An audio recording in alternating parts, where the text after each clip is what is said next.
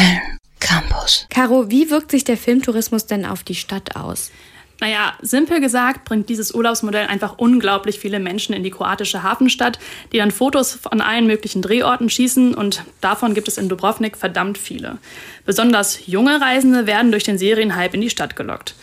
Die Anzahl der Touristen in Dubrovnik ist mit der Veröffentlichung von Game of Thrones jährlich um etwa 10 Prozent gestiegen. In der Hochsaison gehen jeden Tag etwa 10.000 Menschen von Bord der Kreuzfahrtschiffe. Andere werden mit Bussen herangekarrt und Dubrovnik selbst hat nur 40.000 Einwohner. Okay, also dass die Stadt grundsätzlich profitiert, weil die vielen Touristen Geld nach Dubrovnik bringen, ist ja irgendwie schon selbsterklärend. Aber wer profitiert denn genau von diesem Reisephänomen? In der Stadt selber profitieren natürlich die Gastronomie und die ganzen Game of Thrones Souvenirläden, die überall aus dem Boden geschossen sind. Außerdem veranstalten immer häufiger auch Privatpersonen in der Stadt Führungen zu den Original Game of Thrones Schauplätzen. Für die gilt auch, je mehr Tourist, desto besser. Oje, was bedeutet das denn dann am Ende fürs Stadtbild von Dubrovnik? Ja, also ich war auch selbst schon einmal im Dubrovnik und besonders die Umauter Altstadt quillt quasi über vor Touristen. Diese Menschenmassen sind aber nicht nur lästig, sondern auch echt gefährlich für die Stadt.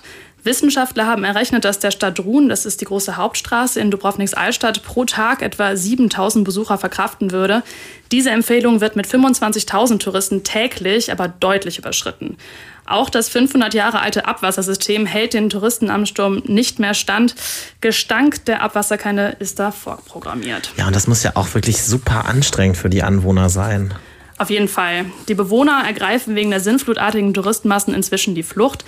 Das geht sogar so weit, dass sich die Anwohner die Touristensituation bei einem lokalen Fernsehsender im Livestream angucken können. So sehen sie, wo sich gerade besonders viele Touristen aufhalten. Ein viel größere, größeres Problem als die ganzen Menschen sind aber die ansteigenden Mietpreise in der Altstadt.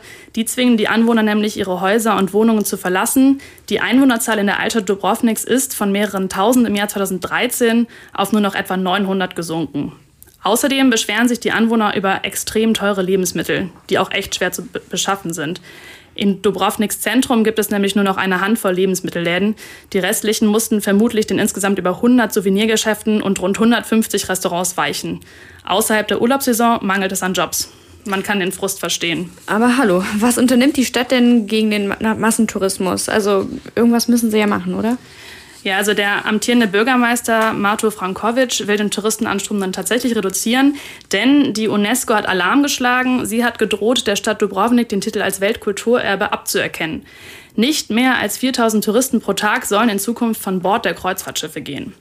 Auf Filmtourismus verzichten will die Stadt aber wohl nicht. Seit 2012 sorgt ein Incentive-Programm der kroatischen Regierung für einen zusätzlichen Anreiz zum Dreh in der Stadt an der Adria.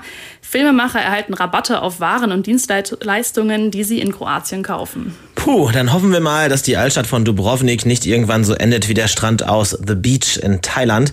Das wurde nämlich vergangenes Jahr für Besucher wegen des hohen Touristenaufkommens gesperrt. Vielen Dank, Caro, für den Überblick über die Licht- und Schattenseiten des Filmtourismus in Dubrovnik www.kölncampus.com www